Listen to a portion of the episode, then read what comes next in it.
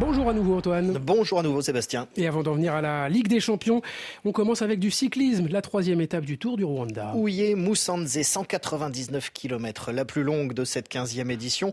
Elle s'était lancée il y a une heure et on passe aux choses très sérieuses. Bonjour Thomas de Saint-Léger. Bonjour Antoine. Peut-être enfin un vainqueur différent dans ce début de tour?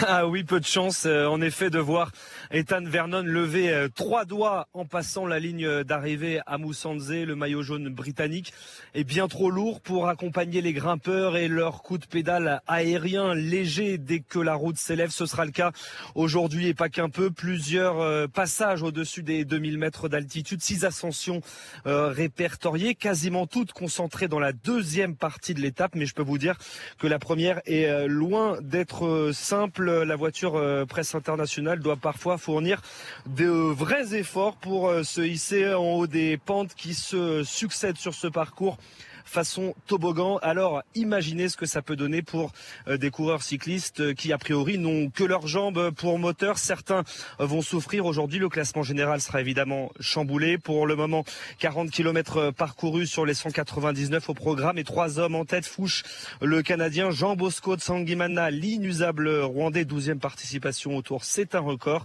Et Marc-Oliver Pritzen, le Sud-Africain, déjà à l'avant hier. Il remet ça. C'est un audacieux. 10 minutes d'avance pour cette échappée. Euh, c'est beaucoup, mais attention, attention au coup de bambou.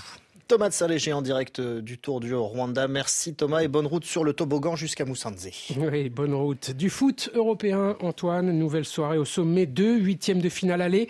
Et rien de moins, s'il vous plaît, que l'affiche de la dernière finale. Liverpool, Real Madrid, Benzema contre Salah, des Madrilènes, deuxième de Liga, mais décroché à 8 points du Barça et qui mise sur la Ligue des Champions pour briller. Leur spécialité, clairement, vu que les tenants du titre ont remporté 5 des 10 dernières éditions.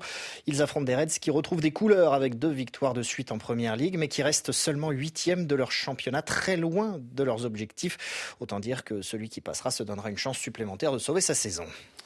Et de l'autre euh, côté, autre huitième de finale qui opposera deux équipes un peu moins attendues, Antoine, mais deux équipes tout aussi ambitieuses. Naples se déplace sur la pelouse de l'Eintracht Francfort, un Napoli large leader de Serie A et qui compte plus que jamais sur Victor Osimhen, le Nigérian meilleur buteur de la saison en Italie avec 18 buts en 23 matchs. Luciano Spalletti, son entraîneur, loue ses qualités et sa maturité. Je pense que Victor est déjà très mature. Par exemple, contre Sassuolo, il a eu une très bonne réaction. Il a ressenti une toute petite douleur à la cuisse gauche et a demandé à sortir. Il sait très bien évaluer les choses. Avec Gvaratskelia, ce sont deux joueurs qui ont de l'inspiration et de la qualité pour envoyer des signaux forts au football mondial. Mais en même temps, ils sont encore très jeunes. Cette jeunesse doit encore mûrir et le match de demain soir sera un événement à exploiter. Nous verrons certainement un match avec du jeu que seuls des joueurs de ce niveau peuvent produire. Naples-Francfort, coup d'envoi 20h temps universel. Et sur le continent africain, Antoine, la canne des moins de 20 ans se poursuit en Égypte avec euh, les succès hier du Congo et de l'Ouganda. Sur le même score de 2 buts à 1, les Congolais ont dominé le Soudan du Sud au terme d'une rencontre maîtrisée jusqu'à 10 minutes du terme lorsque les Sud-Soudanais ont réduit l'écart.